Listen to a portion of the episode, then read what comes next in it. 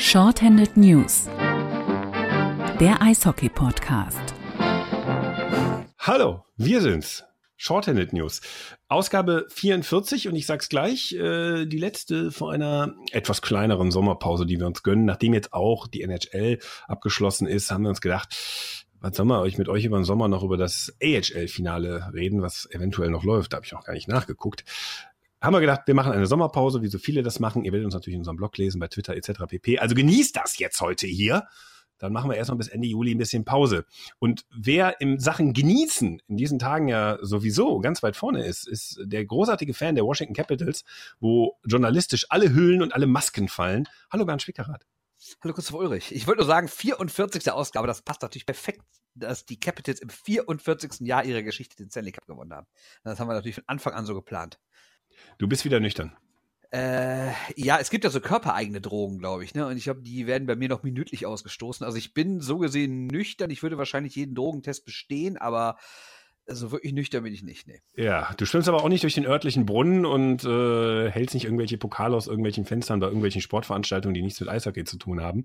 Die Frage ist, wir machen uns gerade ein bisschen Sorgen um Alexander Ovechkin, der ja so ein bisschen freidreht. Äh, meinst du, der wird das überleben? Äh, ich weiß ehrlich gesagt nicht, wie der sonst säuft. Ich habe irgendwie noch nie davon, nie davon gehört, dass der jetzt äh, ständig sich irgendwie in Liter Wodka an, an die Vene setzen würde.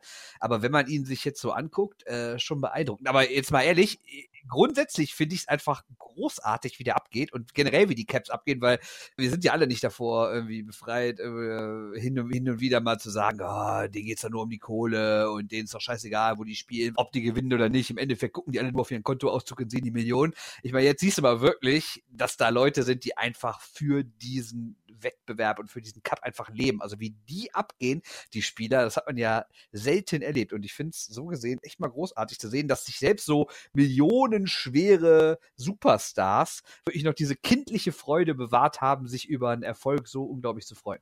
Hat mich auch ein bisschen gewundert. Also fand ich auch geil. Also natürlich die Historie der Caps, ne, gestartet irgendwie als Lachnummer, liest man ja dieser Tage überall. Äh, dann einmal im Stanley Cup Finale, wo es dann äh, nicht einen einzigen Sieg gab. 1998 äh, war das, ne? Also du gerade Abi gemacht hast. Nee, hast noch gar kein Abi gehabt. Nee, 2000 habe ich Abi 2000, stimmt. Wir haben 2000 Abi gemacht. Äh, wobei bei dir ja noch ein großes Fragezeichen dahinter steht. Äh, hinter dem Wie. Aber egal. Also das ist schon toll, wie die sich freuen. Ähm, da merkt man, man hat denen auch vor der Saison nicht viel zugetraut. Es gibt ja bei uns auf der Facebook-Seite so ein kleines Best-of aus einer NHL-Sendung. Hat irgend so ein Orakel wieder ähm, bei den Caps voll ins Schwarze getroffen ja, die waren aber auch von allen Experten nicht so wirklich prognostiziert als Stanley Cup-Sieger, genauso wie Vegas das nicht war. Also Erinnern wir uns mal bitte an die Vorsaison, als sie wieder mal in der zweiten Runde gegen Pittsburgh ausgeschieden sind.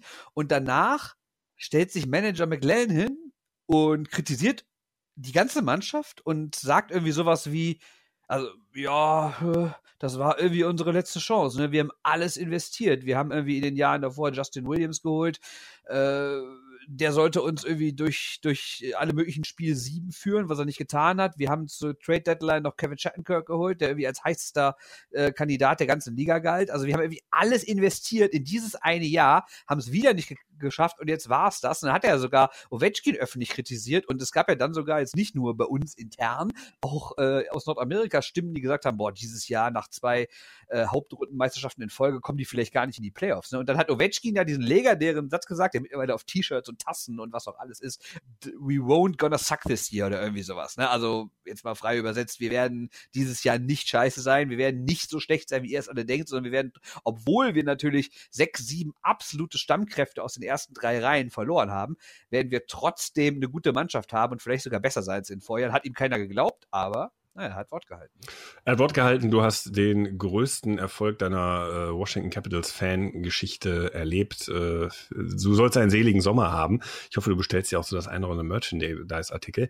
Äh, blöde Frage. Ähm, die sportliche Analyse werdet ihr noch über den Sommer, wenn ihr mal Zeit habt, in irgendeinem NHL-Podcast machen, wo ihr zurückguckt oder wo ihr darauf schaut, äh, was äh, so noch bei den Drafts abgeht. Wichtige Frage. Gehen die Caps zu Donald Trump? Du weißt genau, wo ich jetzt gleich hin will. Äh, ich, ah, schwierig. Ich glaube ehrlich gesagt ja, weil Trump hat sich ja bei ihnen direkt so eingeschleimt und äh, Ovechkin hat ja lustigerweise nur eine einzige Sache bisher auf seinem Twitter-Account zu der Meisterschaft gemacht. Und das war den Glückwunsch-Tweet von Herrn Trump zu retweeten, was aber dann eigentlich ja schon wieder ironisch äh, gemeint äh, sein muss, weil er hat nicht selber, er kein eigenes Foto gepostet, er hat irgendwie nichts von den Caps offiziell, nichts von der NHL, nichts vom Stanley Cup, nichts von irgendwie Teamkollegen, was immer, sondern nur diesen Trump-Tweet. Und deshalb kann es eigentlich nur ironisch ironisch gemeint sein, aber man weiß ja nie. Er ist ja der extreme Putin-Fan, hat ja vor äh, der Wahl der russischen Präsidentschaftswahl im März hat er dieses Putin-Team gegründet. Er ist ja eh der Übernationalist und äh, feiert Russland, wo es nur geht. Und naja, dass er deswegen Trump etwas näher steht, ist ja vielleicht auch gar nicht so verwunderlich. Andererseits, wenn man ihn so sieht und wenn man hört, wie er so drauf ist, ist er ja eigentlich gar nicht so politisch autoritär drauf oder so, also oder oder irgendwie rechts oder sowas, ne? Weil wenn er sieht, er hat immer schon gesagt, äh, dass er irgendwie für äh, Minderheitenrechte ist, ist und sowas. Und deshalb finde ich es immer so komisch, dass er das einerseits so so offen quasi so ein öffentliches, freies Leben lebt, aber andererseits dann politisch, wenn es irgendwie um Wahlen geht oder einzelne Personen, dann nur so autoritäre rechte Säcke abfeiert. Ne? Also es ist irgendwie eine gespaltene Persönlichkeit, der Mann. Ich werde da auch nicht ganz schlau draus.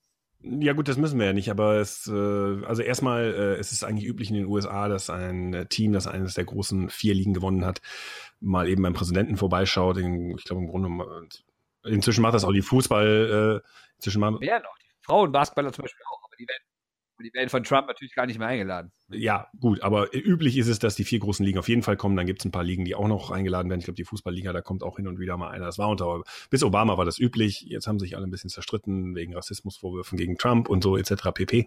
Was interessant ist beim Stanley Cup, und das äh, haben andere Ligen, glaube ich, nicht so.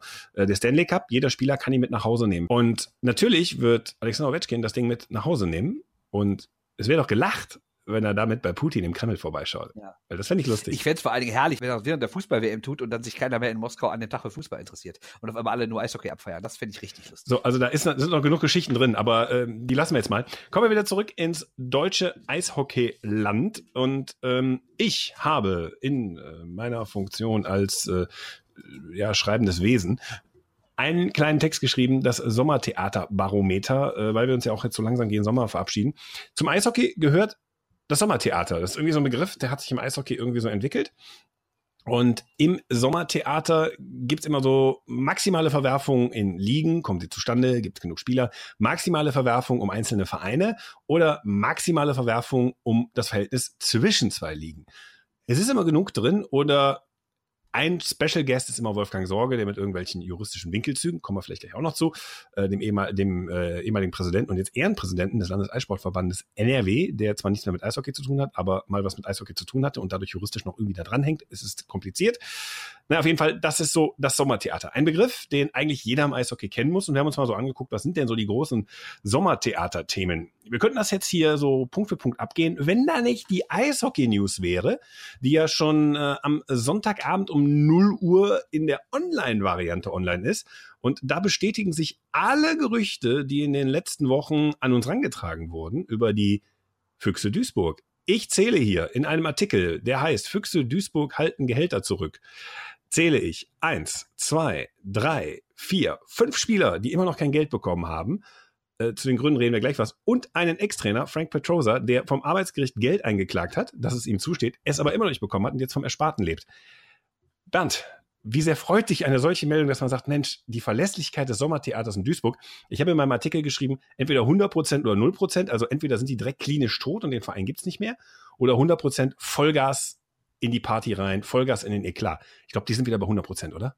Ja, äh, ja, da muss ich auch irgendwie so eine Ja-Aber-Antwort bringen, die ich eigentlich überhaupt nicht mag, aber irgendwie fällt es mir nicht alles ein. Sind wir mal ehrlich, als Comedy-Faktor, für uns ist es herrlich, was da passiert. Wir können uns totlachen, weil erstens bringt es uns über diese nun kommende lange Sommerpause und äh, zweitens bestätigt es auch so ein bisschen das, was ja gerade unsere Kollegen vom Underclass äh, Hockey Podcast ständig predigen, dass in Duisburg echt wahnsinnige Sachen passieren und bevor es dann irgendwie heißt, ihr, ihr denkt euch das nur aus oder ihr labert einfach nur oder so, nee, Duisburg ist wirklich Mayhem, ist wahnsinnig Wahnsinn, was da abgeht. Andererseits muss man natürlich auch sagen, wir reden da eben nicht über NHL-Spieler, die vielleicht in ihrem Leben schon 10, 15 Millionen Dollar verdient haben und deswegen auch mal theoretisch zwei, drei Wochen oder Monate auf ihr Gehalt verzichten können, sondern wir reden von Leuten, die wirklich auf ihr aktuelles Gehalt angewiesen sind. Und wenn die das nicht kriegen, das ist ja eigentlich schon wirklich traurig. Das finde ich aber jedem anderen Arbeitgeber, äh, Nehmer auch traurig. Und selbst im Profisport oder im semiprofessionellen Sport, da scheiden sich ja so ein bisschen die Geister, was jetzt die dritte Eishockey-Liga genau für ein Ding ist. Aber ja, es ist irgendwie schon traurig. Wenn du überlegst, ey, du hältst da die Knochen hin, du fährst da äh, wie jedes Wochenende durchs Land und dann kriegst du dein Geld nicht. Andererseits muss man sagen, ja, der Chef aus der Uckermark, ne, der ähm, da alles macht, der hat ja gesagt, dass es darum geht, dass Schäden an Wohnungen und Autos entstanden seien und die seien halt irgendwie noch nicht genau beziffert. Und erst wenn das passiert, würde man das wahrscheinlich mit dem Gehalt verrechnen. Und da muss man sagen, was ja vielleicht nicht jeder weiß, Eishockeyspieler werden ja in der Regel nicht nur über ihr normales Gehalt bezahlt, sondern viele bekommen noch Autos gestellt oder Wohnungen, gerade die, die vielleicht aus dem Ausland nur für ein, ein oder zwei Jahre kommen. Und ich habe da auch schon häufiger Geschichten gehört, dass die teilweise die Autos und die Wohnungen wie Sau behandeln und wirklich nach einem Jahr so zurückgeben, dass die teilweise überhaupt nicht mehr zu gebrauchen sind. Diese Geschichte mit den Wohnungen, dass äh, Sebastian Uckermann, der Geldgeber und Chef der Füchse Duisburg sagt, die sind nicht ordentlich gehalten worden, es sind Autos fies zurückgegeben worden, da werden auch manchmal Sponsorenverträge aufgelöst, weil die Autos in einem übelsten Zustand zurückkommen an die Autohäuser, die die Wagen den Spielern zur Verfügung stellen. Das ist nicht nur ein Duisburger Phänomen, das, das kann ich mir glauben, dass es in einzelnen Fällen vorkommt.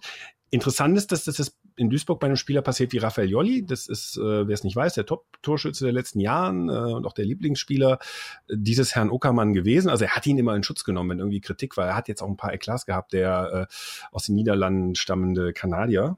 Und auf jeden Fall, der ist jetzt weg nach Halle. Das, das klingt nach Flucht so ein bisschen. Und äh, der sagt im Gegenzug, nee, nee, ich habe die Wohnung sogar renoviert, die du mir zur Verfügung gestellt hast. Ich habe die sauber übergeben. Gut, da steht jetzt Aussage gegen Aussage. Es gibt äh, anonyme Spieler oder einen anonymen Spieler, der gewechselt ist, der gesagt hat, ich habe auch noch kein Geld gekriegt. Es gibt äh, Spieler, die bei anderen Vereinen untergekommen sind, die namentlich nach vorne gegangen sind und gesagt haben, ich habe auch noch kein Geld bekommen. Ich finde es bei Frank Petrosa kriegt halt eben die Schleife, dass man sagt, okay, diese Nummer mit den Wohnungen, das ist im Eishockey ein Phänomen, das gibt es. Und das klingt auch glaubwürdig, aber dieser Arbeitsgerichtsprozess, also dass Frank Petrosa sagt, ich muss von meinem Ersparten leben. Ich habe noch nie eine Gehaltsabrechnung hier in, dem, in, der kurzen Zeit, wo ich da war. Das war ja ein sehr umstrittener Wechsel von Herne nach Duisburg. Dann ist er ja noch nach ein paar Wochen nur entlassen worden. Ich habe hier nie Geld gesehen. Ähm, und äh, wir müssen jetzt ans Ersparte ran. Und ich glaube, ein Drittligatrainer verdient nur wirklich nicht die Welt. Da wird's für mich dann so ein Ding, wo es sagt, es passt einfach ins Bild Duisburg. Wir können das alles nicht belegen.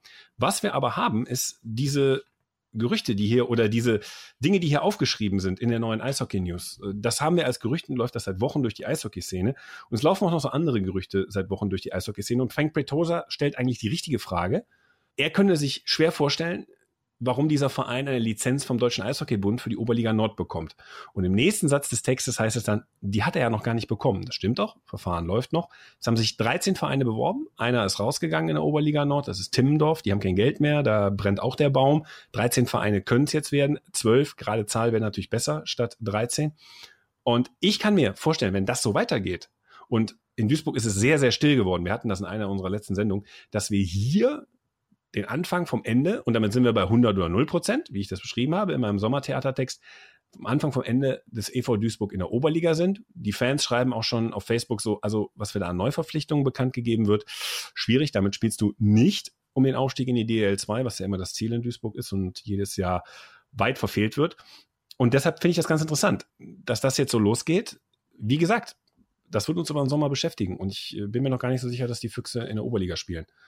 Natürlich gibt es tausend äh, Gegenreden, dass das so passieren wird von den Offiziellen, äh, dass die in der Oberliga spielen. Aber ja, wäre schade, ja, oder? Ja, natürlich wäre das schade. Also gerade, weil wir ja mal häufiger darüber gesprochen haben, hier bei uns in NRW, du hast halt die vier Erstligisten, aber sonst ist ja auch nicht viel. Ne? Du hast keinen Zweitligisten, du hast halt die drei Drittligisten, von denen irgendwie auch keiner richtig hochkommt dann, ja, also äh, NRW, wenn du mal überlegst, was das hier mal für ein großes Eishockeyland war. Ich hatte das ja mal in einem Artikel vor ein paar Monaten in der WZ geschrieben, dass es seit dem Zweiten Weltkrieg kein Jahrzehnt gab ohne NRW Eishockeymeister und häufiger und häufig sogar mehrere und sogar Finalserien untereinander von zwei Teams. Und mittlerweile, ja, sind so drei Teams, die krebsen irgendwie unten in der Liga rum. Die Haie haben noch am meisten Geld und versuchen es oben, aber wenn wir dann die zweite Liga gucken, ist nichts. Dritte Liga hast du halt eigentlich ist Duisburg ja so ein bisschen so die Mannschaft gewesen, auf die alle geguckt haben und dem Motto, komm, ihr könntet mal in die zweite Liga kommen und die Lücke da schließen und was machen.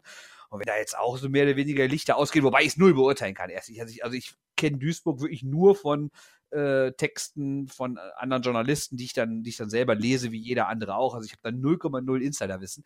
Ähm, aber das, was man alles so liest, ist jetzt nicht so doll. Die Frage, die ich mir natürlich grundsätzlich stelle, wenn sowas wie Timmendorf schon raus ist, wird der DEB nicht alles dafür tun, dass er so einen Verein wie Duisburg drin hält? Naja, die Frage ist ja, das wäre jetzt der nächste Brennpunkt irgendwie so für so ein Sommertheater. Du weißt ja, dass die alle ein bisschen Probleme haben mit Tilburg. Jetzt hat, ähm, es gab ja am Wochenende die äh, Jahresversammlung des Deutschen Eishockeybundes, äh, wo Franz Reinl ja wieder gewählt worden ist als DEW-Präsident mit seinem ganzen Präsidium. Kommen wir gleich zu.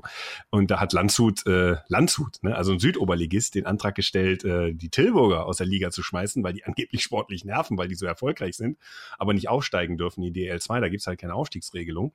Also es versuchen gerade relativ viele Clubs Tilburg loszuwerden und dann wär's ja wieder bei zwölf Clubs. Äh, ich glaube aber, ähm, der DEB ist da jetzt auch maximal genervt. Also da gibt's halt Statements von Spielleitern, von äh, Präsidiumsmitgliedern beim DEB, die sagen, was soll der ganze Driss? Äh, Tilburg hat einen unbefristeten Vertrag mit uns um das Spielrecht in der Oberliga.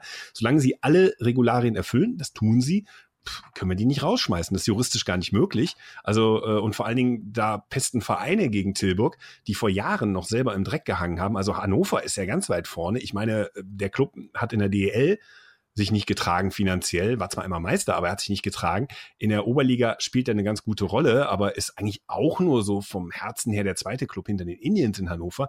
Die schreien am lautesten. Äh, jetzt Landshut, die ja nur wirklich im unseriösen Wirtschaften vor drei, vier Jahren war das, also sich ja komplett einmal nackig gemacht haben, reißen jetzt das Maul auf. Also das ist schon, das ist schon eine Kundschaft, die finde ich interessant. Und ich kann mir vorstellen, wenn der DEB sagt, naja gut, komm, ähm, 13 ist eine unglückliche Zahl, bei Duisburg, es passt halt einfach nicht mehr, dann sollen die sich in der Regionalliga neu aufbauen. Eventuell haben wir dann da sogar einen sportlichen Aufsteiger, wenn Duisburg sich da konsolidiert. Ja, dann geht halt raus. Tschüss. Also ich glaube nicht, dass der DEB da so leidenschaftlich am EV Duisburg hängt. Nee, ich weiß nicht, aber das Tilburg-Thema nervt mich auch, weil meiner Meinung nach äh, ist da auch wieder so ein fieser Nationalismus am Werk. Ich meine, wir haben schon häufiger drüber gesprochen, aber ganz ehrlich, wen stört Tilburg. Das eine Mannschaft, wenn ich irgendwie so einen Schwachsinn höre mit, ja, es geht um die deutsche Jugend, um das Eishockey in der Zukunft. Ey, wir reden über 28 Mannschaften in der DL und der DL2. Und weil eine einzige davon eventuell dann keine äh, 30 deutschen Nachwuchsspieler hat, da, deswegen wird Deutschland nie mehr was reißen. Das ist doch lächerlich. Lass sie aufsteigen. Sie würden der Liga gut tun. Sie tun generell gut. Ich meine, die größte und beste Eishockeyliga der Welt ist eine Multinationenliga. Warum warum kann denn, warum kann denn das kleine deutsche Eishockey nicht auch eine Multinationenliga? In dem Sport ist das doch völlig Standard. In Österreich gibt es Ligen mit mehreren Nationen. Überall gibt es die. Warum ist das, warum kann, kann die DL2 sich nicht Tilburg leisten? Also ich finde es einfach lächerlich. Da werden irgendwelche nationalen Gefühle angeregt und mit, in, mit wirklich inhaltlicher, sachlicher Auseinandersetzung hat das gar nichts. Ja, das ist das äh, traurige Tilburg-Problem. Ich hoffe ja, dass wirklich diese Bene äh, Westliga kommt, die sie da vorhaben, jetzt übernächstes Jahr ja erst, wo die äh, Regionalligisten aus Nordrhein-Westfalen sich zusammenschließen wollen mit einigen Clubs aus Belgien, also den stärksten aus Belgien und den Niederlanden. Das ist ungefähr ein sportliches Niveau, dass sich das wirtschaftlich zumindest für die Vereine aus den beiden Nachbarländern so lohnt, weil dann Sponsoren lokal vielleicht Bock haben einzusteigen, da was aufzubauen, äh, statt irgendwo beim Fußball einzusteigen. Da hat ja Fußball auch nicht mehr so die Reichweite, zumindest die lokalen Ligen in Belgien und in Holland, äh, wie sie es mal hatten. Und dann bin ich mal gespannt, wenn da so zwei, drei Clubs an den Türen kratzen zur Oberliga, ähm, wenn dann von unten was aufgebaut wird und die dann auch artig in den deutschen Ausbildungstopf bezahlen. Denn das tut Tilburg nicht. Das könnte man ihnen in der Tat vorwerfen. Wobei Tilburg sagt, das würden wir sofort tun, wenn man uns fragt. Äh, das könnte, ja, brauchen sie aber. Ja, aber selbst wenn sie es machen wollen, selbst um, um, de, um de, an der Front Frieden zu haben, würden die sagen, ach komm, die paar, die paar Chips schmeißen wir da rein, das bezahlen wir. Das sind jetzt mehrere von Tilburg ja schon gesagt. Also insofern, da bin ich mal gespannt. Ich gönn's eigentlich all diesen Vereinen, die jetzt laut schreien, dass sich hier im Westen äh, eine sehr interessante, professionelle, unterklassige Liga bildet, mit den Nachbarländern, schön multinational, wo man wirklich sieht, das ist auch Eishockey, wie es eigentlich auch traditionell ist, weil du sagst es richtig, die NHL ist eine Multinationenliga, die zweitstärkste Liga der Welt, die KHL ist eine Multinationenliga. Also come on, ne? pissen wir uns mal nicht so an. Ja, ist lächerlich. Jeder, jeder Wettbewerb ist in einer Sportart wie Eishockey, wenn er gut ist, ein guter Wettbewerb. Eben. Und außerdem profitieren ja auch manche äh, manche Großvereine hier, also ich meine, wir sind ja nun mal häufig bei der DEG und da merkt man ja schon, also wenn ich da ins Parkhaus fahre, da gibt es schon immer wieder holländische, belgische Kennzeichen zu sehen. Das heißt, wenn in diesen beiden Ländern Eishockey ein bisschen populärer werden würde, dann würden die doch auch automatisch mehr hier hinkommen. Weißt du, genau wie holländische Fußballfans entweder nach England fahren oder nach Deutschland fahren, um da die guten Ligen anzugucken, würden die es im Eishockey ja so auch machen. Also teilweise tun sie es ja schon, aber dann würden es noch mehr sein. Da würden allein die Teams hier profitieren. Und im Endeffekt würde die ganze Liga davon profitieren, wenn hier ein paar hundert Fans äh, bei jedem Spieltag mehr in den Stadien sind. Ne? Also das ist alles immer so kurzfristig gedacht und wie gesagt, ich wiederhole mich jetzt, aber das ist für mich auch oft billigster Nationalismus, der überhaupt nichts mit irgendwelchen rationalen, wirtschaftlichen oder sportlichen irgendwie Gedanken zusammenhängt, sondern es geht rein um irgendwas, äh, der blöde Ausländer, der, der, nimmt uns hier was weg. Und auf so Typen kann ich getrost verzichten. Zumal ich ja für mich persönlich immer sage, ähm, mir ist der Holländer irgendwie näher als der Bayer, nicht nur geografisch, sondern auch vom Leben her. Ja, sowieso. Da brauchen wir ja gar nicht drum rumreden. Und der Österreicher ist dem Bayern näher als, als, als der Rheinländer und der Däne ist dem Norddeutschen näher, ist ja ganz klar. Bleiben wir in Holland. Äh, etwas, was du, glaube ich, mit deiner Herkunft so gerne nach Holland abgeben würdest. Ähm, Krefeld. Äh, in unserem Sommertheaterbarometer ganz weit vorne. Ähm, da, da, da ist einiges in Bewegung. Mal ganz ehrlich gefragt, ihr da in der WZ, ihr habt da aber jetzt mal richtig, also ich sag jetzt ihr da in der WZ, du schreibst für die WZ. Aber hier so deine lieben Kollegen bei der WZ, ihr habt da aber mal richtig einen rausgehauen, oder? Ja, wobei ich ja mit den Kollegen jetzt nicht im täglichen Arbeiten was zu tun habe. Das ist ja aus der Krefelder Redaktion ist das ja gekommen, aber ich weiß, also ich wusste davon auch nichts. Und als der Text dann kam, habe ich auch gedacht, Mann, Mann, Mann. Äh, also klar, dass da grundsätzlich was im Argen liegt beim KIV, das ist ja nicht, ist, ist ja nichts Neues, aber wie sehr da anscheinend der Baum brennt, ne, dass da dass da äh, irgendwie der Hauptgesellschafter, der Herr Schulz, der seit Jahren quasi den Verein am Leben lässt äh, oder hält, dass der aber gleichzeitig auch irgendwie der guter Zukunft des Vereins äh, im Wege stehen soll, indem er quasi nichts abgeben will und keine neuen Investoren ranholen will und sowas, äh, oder was heißt ranholen will, nicht, nicht zulassen will. Und da ist ja auch der Name Ehrhoff gefallen. Das finde ich dann schon wiederum beeindruckend, weil ich denke mir eigentlich, wenn jemand äh, wie der Herr Schulz über Jahrzehnte oder lange Zeit zumindest diesen Verein wie am Leben gehalten hat, der muss ja auch Herzblut für ihn haben, weil man, man schmeißt sein Geld ja nicht umsonst irgendwo rein, auch wenn er sich natürlich leisten kann. Ähm, aber dass der jetzt quasi der Zukunft des Vereins im Wege steht, das ist dann auch eine Entwicklung, die ich so nicht zwingend erwartet hätte. Es ist jetzt auch das erste Mal in der Geschichte der Shorthand News und seit wir zusammen journalistisch arbeiten, dass ich wirklich mal einen Text der WZ kritisieren muss. Also, dass ich auch wirklich mal sagen muss, ja, finde ich interessant, äh, dass dieser Text erschienen ist. Die Geschichte, dass die Lizenz von Krefeld nach Frankfurt geht, äh, gähn, ist hier im Westen auch ein äh, bekanntes Gerücht, was immer wieder dementiert wird. Und ist es nicht geil, dass die deswegen ein Testspiel, äh, nicht deswegen, dass sie ein Testspiel gegeneinander machen? Das letzte Testspiel vor der neuen Saison ist Krefeld gegen Frankfurt. Ist das nicht wunderschön? Und da wird wahrscheinlich die, also vielleicht machen es auch, der Sieger spielt oben. Ist es quasi so eine, so eine Einspiel- Playoff-Serie, dann gibt es nämlich doch wieder Auf- und Abstieg. Das ist doch herrlich, oder?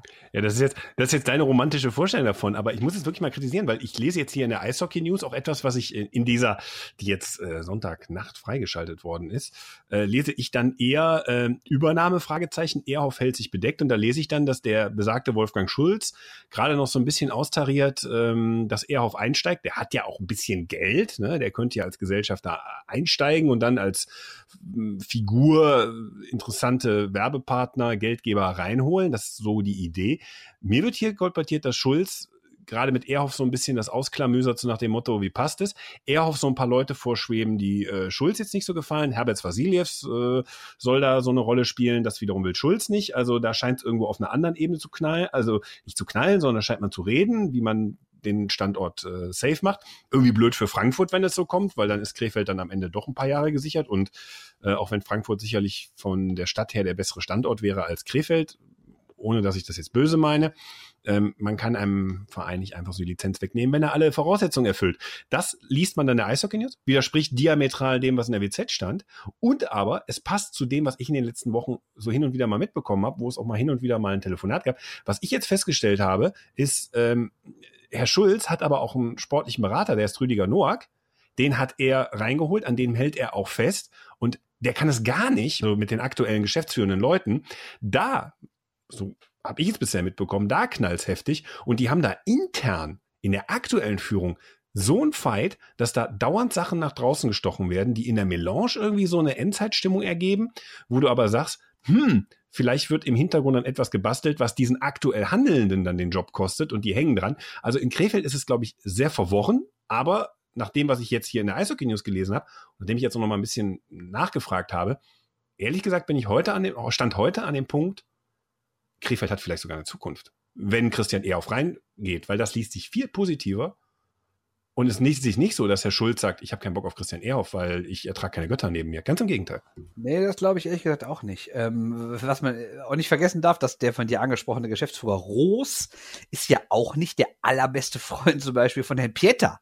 Und Herr Pieter hat natürlich als Gesicht des Vereins, als man mit seinem Zehn-Jahres-Vertrag, der sogar Kapitän war, Nationalspieler, allen drum und dran, er hat ja auch ein bisschen was zu melden in diesem Verein. Und der und der Roos sollen ja auch nicht wirklich klarkommen. Also ich habe das ja, wie gesagt, nur einmal persönlich erlebt, als ich mit äh, Pieter generell mal so über die Situation gesprochen habe in Krefeld und ihm sagte, dass ich vorher mit Herrn Roos gesprochen hatte und Roos sogar sagte, ja, äh, vielleicht würde uns ein Abstieg ähm, gar nicht mal so schlecht tun. Dann könnte man sich mal neu sortieren in der zweiten Liga. Da habe ich, wie gesagt, Pieter darauf angesprochen, wie er das sehen würde. Und dann hat er irgendwie nicht gesagt, ganz diplomatisch, ja, das sehe ich ein bisschen anders, sondern er ist richtig runtergepoltert, äh, völliger Schwachsinn und sowas. Dann habe ich auch gedacht, wow, äh, also so äußert man sich aber selten zu Aussagen von eigentlich seinem Arbeitgeber, ne? Also, naja, da scheint auch nicht immer alles so im Argen. Roos ist, glaube ich, generell nicht extrem beliebt bei vielen im Verein er wirkt, ich glaube, manche halten ihn ein Stück weit für überfordert. Ob er das wirklich ist, kann ich nicht beurteilen. Also als ich mit ihm gesprochen habe, fand ich ihn echt sympathisch, ich fand ihn sehr ehrlich. Er hat es überhaupt nicht irgendwie rumgedruckt, er hat sehr offen geantwortet. Klar gab es manche Antworten, wo er, wo er dann, wie das halt immer so ist, wenn man zwischen Journalist und, äh, und, und, und Funktionär spricht, hat er manchmal gesagt, ja, so, das jetzt nur mal unter uns, das jetzt nicht zum Schreiben oder so. Deswegen sage ich jetzt natürlich auch nicht, was es war.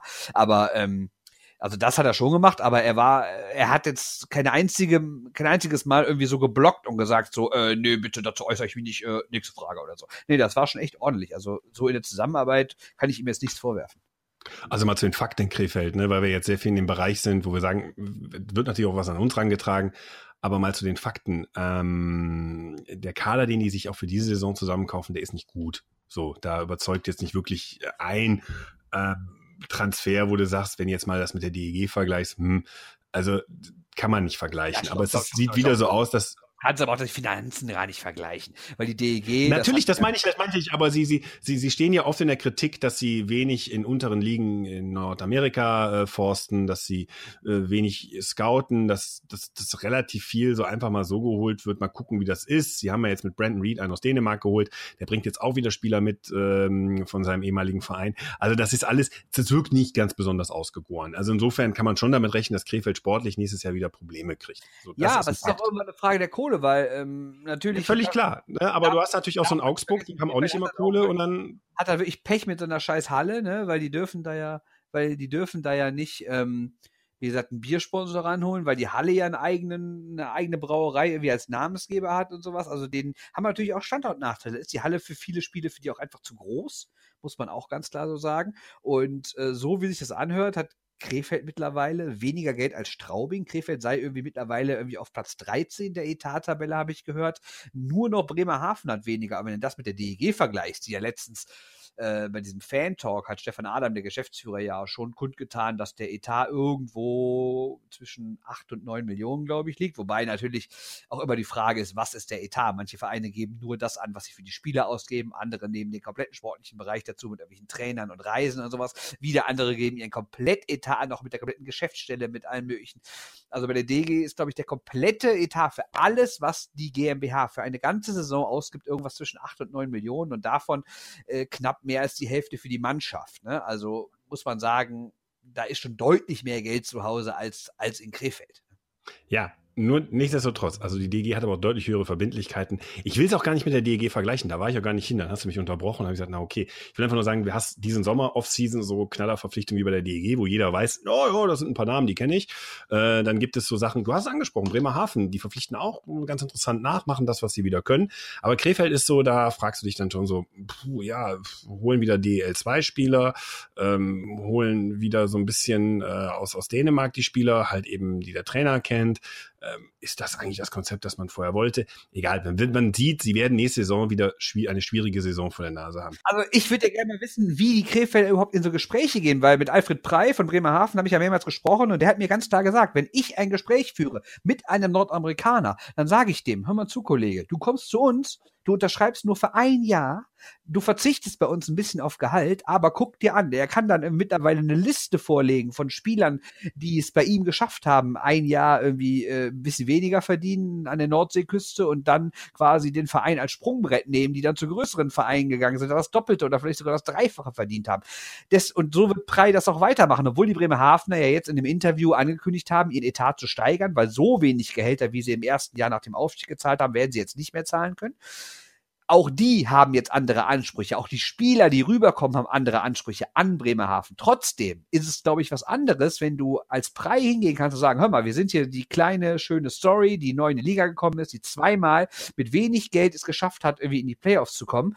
Und guck mir, guck dir den Spieler an, guck dir den Spieler, guck dir den Spieler an, macht es doch so wie der. Die Frage ist, was erzählen denn die Krefelder ihren Spielern? Hör mal, wir sind jetzt seit Jahren nicht in die Playoffs gekommen, aber wir leben immer noch auf großem Fuß. Ist natürlich schwierig, dann irgendwie auch, auch, auch so eine schöne Story Story weiter zu erzählen. Ne? Ja, zurück zu den Fakten. Also warum ich jetzt vorhin die DEG da einfach in dem Anzug mitgenannt. Das hätte ich die Fakten außen vor gelassen. Nein, aber wir, wir, wir wissen ja nicht, wie die mit den Spielern reden. Woher sollen wir das wissen? Wir sind ja nicht dabei.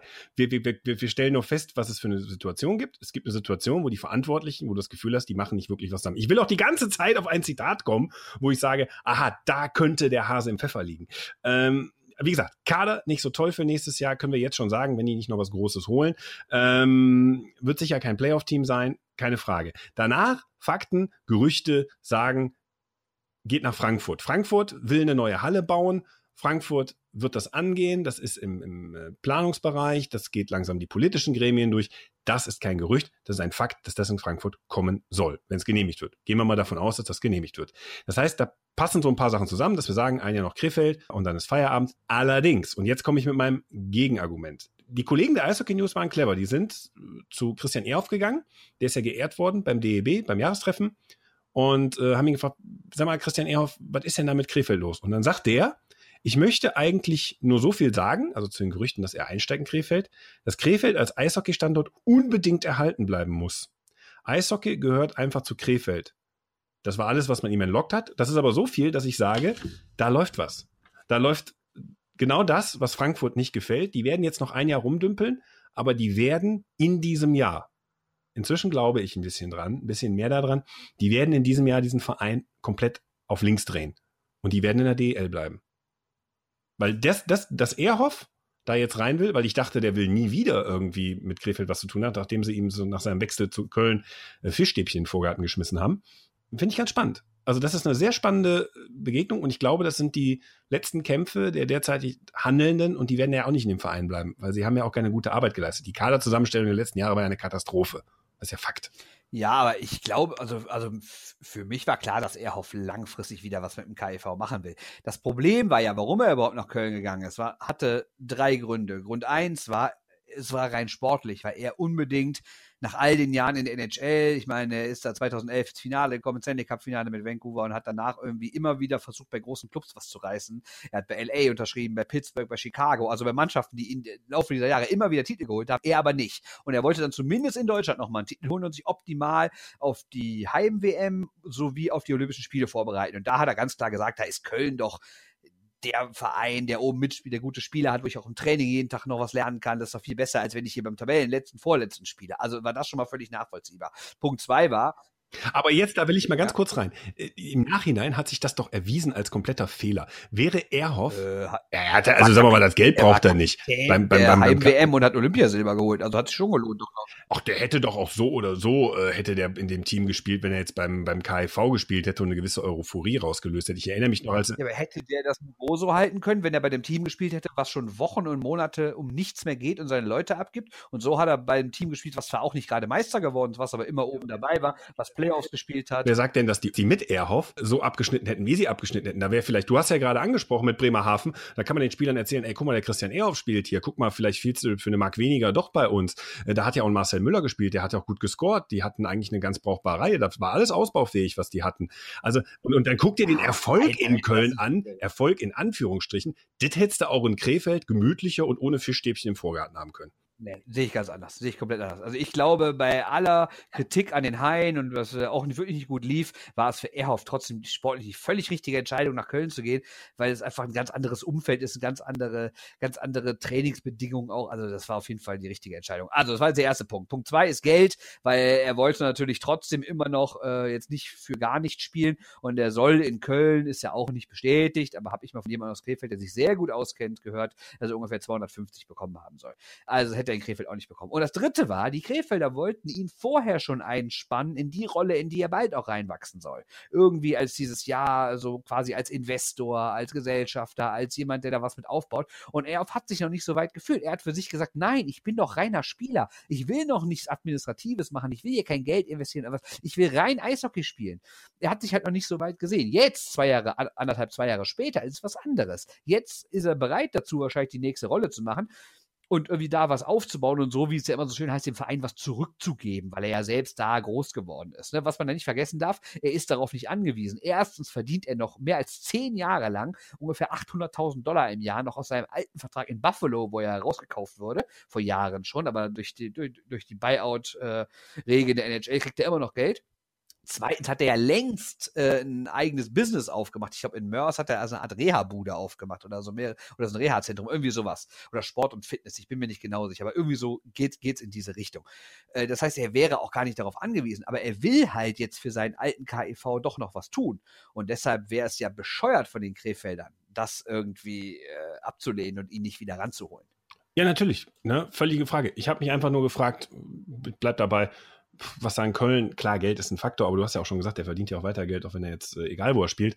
Ich habe aber gefragt, so, puh, hätte das nicht einfacher haben können, zwei Jahre sagen, ich bin noch Spieler, aber ihr könnt mit mir irgendwie werben und mein Gesicht steht ja dafür. Wie gesagt, ich erinnere mich, als Sam Lockout da gespielt hat, hat er das auch aus so einer Herzensangelegenheit gemacht. Das war nochmal ein Boost, da haben die Krefelder ähm, auch nochmal auch noch mal so einen Schritt nach vorne gemacht. Ähm, das äh, hat ja, aber es war was völlig anderes. Du darfst nie vergessen, er wollte unbedingt Meister. Also, also ich habe in der Zeit, als er da also hin und her gewechselt, mehrmals mit ihm gesprochen und er hat immer wieder gesagt, mir geht's nur, mir geht's überhaupt nicht darum, irgendwie hier nochmal Geld zu verdienen. Es geht nur darum, Meister zu werden, weil wenn du äh, wie Spiel 6 erlebst, du führst 3-2 in dem Stanley Cup Finale und du verkackst es und dann spielst du das Heimspiel, Spiel 7, verkackst es auch. Das war für das Schlimmste überhaupt für den. Der hat, der hat jetzt letztes Jahr bei diesem Media Day, hat er nochmal gesagt, das ist die schlimmste Niederlage meiner Karriere. Ich werde es nicht überwinden, so nach dem Motto. Ne? Und er wollte unbedingt noch einmal einen Titel holen. Und das kannst du ja nicht mit Krefeld. Köln war da die logische Wahl. Ich, ich, behaupte, in diesen Tagen gibt es ja diesen, äh, diese Fake News, äh, dieses Falsch, diese Falschmeldung, dieses Gerücht, dass äh, Zurück in die Zukunft Teil 4 gedreht werden soll. Äh, wenn Christian Ehrhoff gewusst hätte, dass er Olympiasilber holen wird bei diesen verrückten Spielen in Pyeongchang, wenn er gewusst hätte, wie es bei den Kölner Haien abläuft, weil er irgendwo in einen DeLorean einsteigen kann und gucken kann, wie läuft es eigentlich bei den Haien, wie läuft es eigentlich mit der Nationalmannschaft. Wenn er gewusst hätte, scheiße, das läuft ja alles so und ich habe eine Silbermedaille, toll, hätte er bei Krefeld gespielt. Das ist jetzt natürlich alles hypothetisch und wohlfeil und Blödsinn, aber äh, aus Spaß gesagt, hättest du mal in Krefeld gespielt, weil ich hatte auch ein Gefühl, nachdem sein Abschied, den er da in Köln verkündet hat, er hätte ja noch spielen können, ja. Da merkte ich auch so, nach dieser Olympiamedaille hatte ich so das Gefühl, dem ist das gar nicht mehr so wichtig, Meister zu werden. Klar, ein Stanley Cup, das nagt, aber die Meisterschaft an der DL, komm, nee. scheiß drauf. Nee. Der wollte unbedingt nochmal Meister werden. Darum ging es ihm, um nichts anderes. Ich sag ja, wenn er eine Zeitmaschine hätte haben können. Ja, aber ich finde. Wenn er gewusst hätte, wie das läuft, ja, aber, dann. Ja, gut, aber ja, dann wäre er zweimal letzter geworden. Wäre das geiler gewesen? Weiß man ja nicht, ob man mit ihm dann letzter würde oder nicht. Er hätte ja Optionen ausprobieren können. Ganz spannend. Ja, vorletzter geworden. Ja, ist doch geil. Also so, der hätte das Spiel gegen Straubing da gewonnen, das wir alle gesehen haben. Komm, lass uns nicht an Krefeld festbeißen, aber du siehst, äh, ich glaube, Krefeld äh, im Sommertheater-Barometer haben die noch ein bisschen äh, Potenzial, aber ähm, wie sehen wir es denn jetzt? Also ich sage jetzt mal, die gehen nicht ne übernächstes Jahr raus. So, mein Gefühl ist ein positiveres geworden. Ja, meins auch. Ich glaube auch. Die werden es irgendwie packen. Die große Frage, die man sich in Krefeld natürlich stellen muss, was macht der Aufstieg des KfC Oerding in die dritte Fußballliga? Wird er jetzt, weil äh, Krefeld vermarktet sich ja seit längerem, sagt, wir sind eigentlich eine Eishockeystadt. Aber sind wir mal ehrlich, dasselbe tut ja Mannheim Und eigentlich tun das ja immer nur Städte, wo der Fußballverein nicht funktioniert.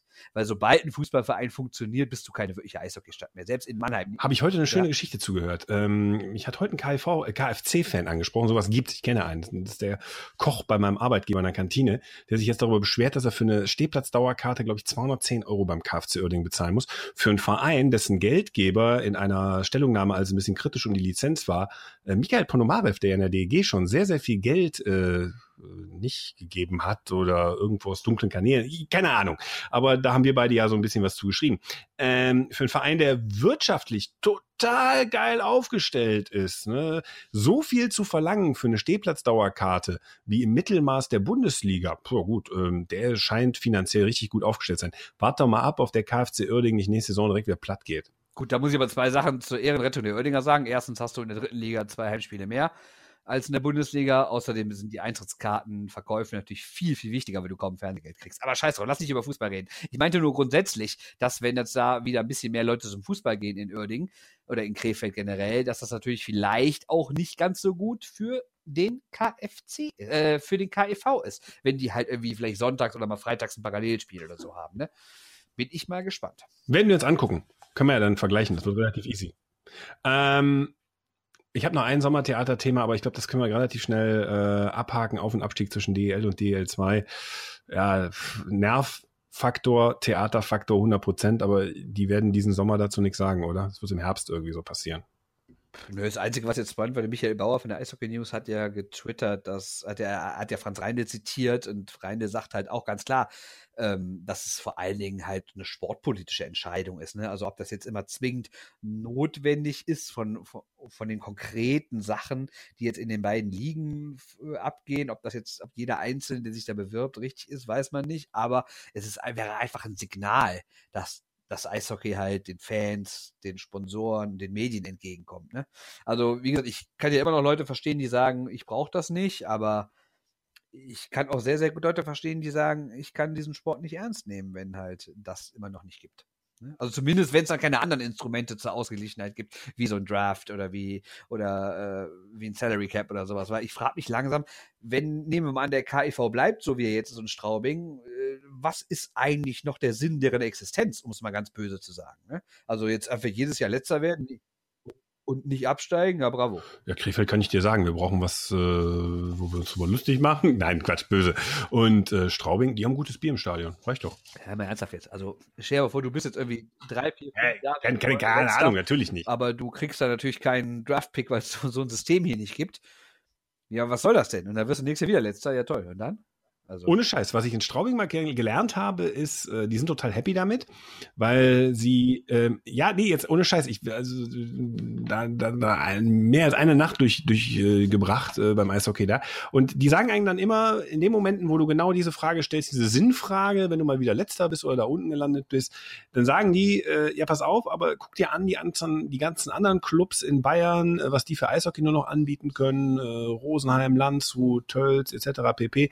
Und wir die kleinen Straubinger, wir haben es geschafft, solide, anständig finanziert, zwar als schwaches Team in der DL mit den Großen mitzuspielen. Ja gut, alle paar Jahre spielen wir mal in den Playoffs mit. Das ist in Ordnung, äh, das ist gut. Äh, diese Parole hält sich da so gut durch, dass sie das jedes Jahr aufs Neue verklappt kriegen. Wundert mich auch, finde ich auch bemerkenswert. Äh, könnte ich nicht als Fan, ganz ehrlich. Aber das ist da so irgendwie so die Parole. Ob das für alle gilt, wage ich auch mal zu bezweifeln. Ne? Ja gut, sind 20.000 Seelenkaff, ne? Wenn da jemand eine abweichende Meinung hat, du weißt, was mit den Leuten da passiert. Ja, das stimmt. Wenn in der Kirche sonntags an Pranger gestellt. Genau. Wie hast du gesagt, wir sollen der DL2 spielen? Danke. Das ist also von der Kanzel. Ähm, du hast ihn schon angesprochen. Franz Reindl ähm, ist wiedergewählt worden mit seinem ganzen Vorstandsteam. Ähm, soll die letzte Amtszeit werden. Vier Jahre jetzt. Äh, für vier Jahre gewählt. Ähm, der Mann ist 63. Äh, logisch, dass der sagt, ich mache das noch einmal und dann ist gut. Ich habe hab den Laden jetzt finanziell konsolidiert ist es nicht mehr kurz vor der Insolvenz. Äh, es läuft wieder halbwegs gut. Die Erfolge, Erfolge in Anführungsstrichen, aber es ist eigentlich ganz gut aufgestellt. Äh, kann man verstehen, dass der sagt, ich mache einen Ferienschluss, oder? Äh, ich glaube das ehrlich gesagt nicht, weil ich glaube zwar hm. schon, dass der in vier Jahren mit dem DEB Schluss macht, aber ich glaube, der schielt mal ganz groß auf die Rolle von Herrn Fasell. Könnte ich mir vorstellen. Ui. Ja? Ja, glaube ich schon, ja. Also ich glaube, dass er zumindest ähm, nochmal beim IHF weiter aufsteigen will. Ob er dann wirklich äh, also beim Weltverband. Ne? Aber dann wirklich vielleicht der Chef wird, wird man sehen, aber ich glaube nicht, dass, dass Franz Reindl in vier Jahren sagen wird, so, ich verabschiede mich vom DEB und damit äh, kaufe ich mir jetzt eine Finca irgendwo und lege mich da die letzten 20, 30 Jahre meines Lebens an den Strand. Ich glaube, der hat noch ein paar äh, Stufen zu erklimmen in seiner Funktionärslaufbahn. Und wer weiß, was Fasell macht, ne? Also der ist ja so ein Russland-Freund, vielleicht kommt der auch nochmal bei Gazprom unter oder steigt im IOC weiter auf oder sowas. Da ist er ja eh automatisch als einer der Kernsportart, äh, Kernsportartenrepräsentanten ist er da eh weit oben dabei. Wer weiß schon, wie sich das so alles entwickelt, aber ich glaube nicht. Also, also ich bin fest davon überzeugt, dass Franz Reine noch Ideen hat für seine Laufbahn. Äh, war Franz Reindl bei der äh, Krönungsfeier von Putin? Nee, aber Herr Fasell, gibt es ein schönes Foto. Ich weiß, da wird es aber schwierig für Franz Reindl. Da muss er aber noch bei den nächsten Wahlen in Russland muss er da nochmal Flagge zeigen. Die wählen doch alle fünf Jahre, das ist irgendwie blöd. Ja, der hat, ich glaube, nicht, dass sich da verzockt hat, ne? Hätte man mal nach Moskau fliegen müssen. Der Gerd hat bestimmt noch, der Gerd Schröder hat bestimmt noch einen Platz im Flieger frei gehabt. Äh, ich meine, als Nachfolger Mark Hindelang oder irgend so, so jemand, es gibt ja genug. Ne? Also es ist jetzt nicht so, dass der deutsche Eishockey zusammenbricht, nur weil Franz Reindl als Präsident nicht mehr weitermacht. Also das Konzept, was die haben. Nein. Was? Natürlich, also entweder, also Mark Hindelang wäre einer, der sich auch gut verkaufen kann, der jetzt, übrigens, der hört ja bei Sky jetzt auf, wird jetzt neuer Pressesprecher von Eintracht Frankfurt. Ähm, ne, also der ist natürlich ähm, jemand, der es machen könnte, dann was mit Herrn Hopp, Ne, der ist ja auch jetzt schon Vizepräsident und irgendwie im Aufsichtsrat der DEL und zieht schon an, natürlich bei den Adlern in Mannheim die entscheidende Figur. Er zieht schon an sehr, sehr vielen Fäden schon im deutschen Eishockey. Warum sollte der nicht auch sagen, ich werde irgendwann Präsident? Ne? Also der ist ja auch noch jung, also zumindest unter 50 meine ich doch, ähm, da wird es, glaube ich, diverse äh, Kandidaten geben, die da noch was reißen können. Und wer weiß, wer von dieser aktuellen Spielergeneration, die jetzt so langsam abtritt, ähm, da was macht. Weil wenn man mal guckt, die ganzen äh, 76er Leute aus Innsbruck haben ja irgendwann irgendwelche Trainer und Funktionärsposten übernommen. Das traue ich der aktuellen Generation auch zu. Da sind ja durchaus ein paar bei, die ihren Namen schreiben können. Ne? Ähm, apropos Namen schreiben können. Äh, ich möchte dich nicht in die Sommerpause entlassen, weil äh, dann lassen wir es mal. Ein Name, geisterte beim DEB am Wochenende wieder rum. Und ehrlich gesagt, es freut mich, dass man, auch wenn es teuer werden kann, dass man diesen Namen immer noch im Geschäft hat. Ich habe es vorhin schon angesprochen. Wolfgang Sorge, ja, der ehemalige, ist jetzt Ehrenpräsident des Landeseissportverbands NRW, ne? Habe ich das vorhin korrekt gesagt? Und ähm, der hat da noch so ein paar Klagen, weil ja, unsere Podcast-Hörer werden es wissen, äh, der Landeseissportverband hat dann irgendwann nicht mehr Eishockey repräsentieren dürfen, weil sich ein neuer Verband gegründet hat äh, in NRW, ein neuer Eishockeyverband, der auch anerkannt worden ist vom Landessportbund hier in Nordrhein-Westfalen. Und jetzt ist Eishockey raus beim Landeseissportverband. Das findet Wolfgang Sorge blöd und er hat immer noch Forderungen an äh, das deutsche Eishockey und deshalb müssen die jetzt Rückstellungen machen von wegen Sorge, da gibt es noch ein paar andere Fälle, aber wegen Sorge 400.000 Euro müssen sie zurückstellen, weil sie Schiss haben, sie könnten Klagen verlieren, dann müssen sie die Kohle haben. Also der Mann hat es geschafft, auch ohne irgendeinen Eishockeyverein noch irgendwie befehligen zu können, äh, weiterhin den DEB um in schlaflose Nächte zu bringen. Ja, ich weiß nicht, ob, ob den ganzen DEB, aber es gibt so den einen oder anderen Amateurverein oder so auf der Schwelle zum Profi-Eishockey in NRW, der wirklich immer noch unter ihm zu leiden hat. Und äh, ja, bin ich mal gespannt, wie lange das noch so weitergeht, weil, wie gesagt, er will noch äh, ein bisschen Geld von den Vereinen haben. Er verlangt Abgaben für Spiele, die gemacht wurden in einer Zeit, in der diese Vereine quasi eine Doppelmitgliedschaft hatten, weil es gab bestimmte Fristen, um beim alten Verband auszutreten, aber weil vorher schon der Spielbetrieb vom neuen Verband organisiert wurde, waren halt manche Vereine eine Zeit lang in beiden Verbänden. Und obwohl sie schon wo der neue Verband schon alles organisiert hat, verlangt der alte Verband jetzt noch Abgaben für Spiele, die in dieser Phase der Doppelmitgliedschaft ausgetragen wurden. Das ist natürlich wieder ein juristischer Superkniff von Herrn Sorge. Und, aber den Vereinen bleibt wohl nichts anderes übrig, als das zu zahlen. Halten wir fest, wir entlassen die Leute in die Sommerpause mit Alexander Ovechkin, mit äh, dem EV Duisburg, mit dem KIV, mit Wolfgang Sorge und dem DEB. Wir sind in dieser Saison gestartet als DEG-Podcast und das ist draus geworden. Ja, aber bald machen wir wieder mehr DEG. Morgen übrigens, aber also wenn ihr das äh, erst später hört, am Dienstag, dem 12.06.2018, gibt es die erste kleine Presserunde mit dem neuen DEG-Trainer Harold Kreis. Und ich werde natürlich anwesend sein und äh, vielleicht mal hin und wieder was twittern oder so. Oder wir werden vielleicht, äh, wenn wir dann nach unserer noch nicht genauer terminierten Sommerpause zurückkommen, werden wir natürlich vor allen Dingen wieder über die DEG reden und äh, dann auch auch mal gucken, wie sich das so anlässt, ne? Mit dem neuen Trainer, mit den neuen Spielern, allen drum und dran. Bei der DEG will man ja nach zwei Jahren ohne Playoffs wieder ganz groß rauskommen. Und das werden wir natürlich intensiv beobachten. Eigentlich wollte ich sagen, wir sind ein hübscher Eishockey-Podcast geworden ähm, für ganz Deutschland. Sind wir auch, keine Frage, aber äh, aber wir sollten natürlich trotzdem unseren, unsere Expertise, wie Winnie Wommet immer so schön sagt, äh, bei der DEG natürlich auch nach vorne stellen. Ne? Das werden wir weiter tun. Ähm, hört dem Kollegen nicht zu, von wegen nicht genauer terminierte Sommerpause. Können euch relativ klar sagen, Ende Juli, ähm, frühestens, spätestens 1. Augustwoche sind wir wieder für euch da. Äh, das war er, der Shorthanded News Podcast, Ausgabe 44. Äh, damit machen wir einen Deckel drauf auf die Saison 2017, 2018. Wir hören uns in äh, der Spielzeit 2018, 2019 wieder wieder in üblichen Gewand und ohne Kleider. Ich sage danke, Bernd Schwickerath. Ich sage danke, Christoph Ulrich. Und ich sage danke an alle, die in dieser Saison mitgewirkt haben, an dem Erfolg und dem Gelingen dieses Podcasts. Ähm, wie gesagt, wir haben einen wachen Blick aufs Eishockey. Vielleicht äh, zwingt uns die Situation mal, dass ihr uns früher zu Ohren bekommt. Aber jetzt macht erstmal einen schönen Sommer, schaut nicht zu viel Fußball, das ist eh alles gekauft und korrumpiert. Und ähm, ja, dann kann ich sagen, folgt uns auf Twitter, folgt uns auf Instagram, folgt uns auf Facebook, lest unseren Blog, da machen wir nämlich keine Sommerpause und äh, lest Bernd Schwickerats Texte in diversen Zeitungen. Ähm, und ich würde sagen, wir hören voneinander. Und im neuen Jahr muss ich kleine Eigenwerbung machen, kommt ja noch mein Buch raus. Ja, da werden wir noch oft genug Werbung drüber machen. Und äh, jetzt weiß ich, wie das sich für Theo Gromberg immer angefühlt hat, wenn wir Werbung für unser Buch gemacht haben. Es fängt schon an, dass es interessant wird mit deiner Werbungsorgie. Mal gucken, wann ich genervt bin. Einen Satz habe ich gesagt. Einen ja, Satz. aber bei Theo reicht ja auch ein Satz, da ist der genervt. Ja, wir haben es aber auch viel häufiger gesagt. Ja, ich war mal abwarten, was äh, du noch Ach komm, dann nennen wir noch mal kurz alle, die dieses Jahr unserer ersten großen äh, Podcast-Jahr dabei waren. Also Underclass sind Theo Gromberg, Winnie Womit, Goldi Rickmann und unsere Dauergäste natürlich der unvergleichliche Uwe Malz und auch gerne dabei der Holger Kuhlmann. Und dann haben wir natürlich so NHL-Podcast, den mache ich zusammen mit Yannick Beichler. Und haben wir noch jemand vergessen oder waren das alles? Du hast vergessen Sebastian Böhm, du hast Tom Kanzock vergessen, du hast Christoph Fetzer vergessen und du hast den. Und das ist eigentlich etwas, das kann man dir nicht verzeihen. Du hast den großartigen Günther Klein vergessen. Vergessen habe ich sie nicht. Im Herzen trage ich sie alle. Im Herzen trägst du sie. Und den äh, Sven Metzger von den Adlern hatten wir auch noch. Oh Gott, ja, Sven, entschuldige. So, okay, jetzt haben wir es aber alle, ne? Ich glaube schon. Und wenn wir doch jemanden vergessen haben, werden wir ihn in der ersten Folge nach der Sommerpause gebührend feiern. Genau. Oder er kriegt eine Autogrammkarte von Mike Pellegrims oder äh, hier ähm, Tino Boos. Wir sagen danke fürs Zuhören äh, und äh, wir hören uns dann wieder. Tschüss und schönen Sommer euch. Tschö.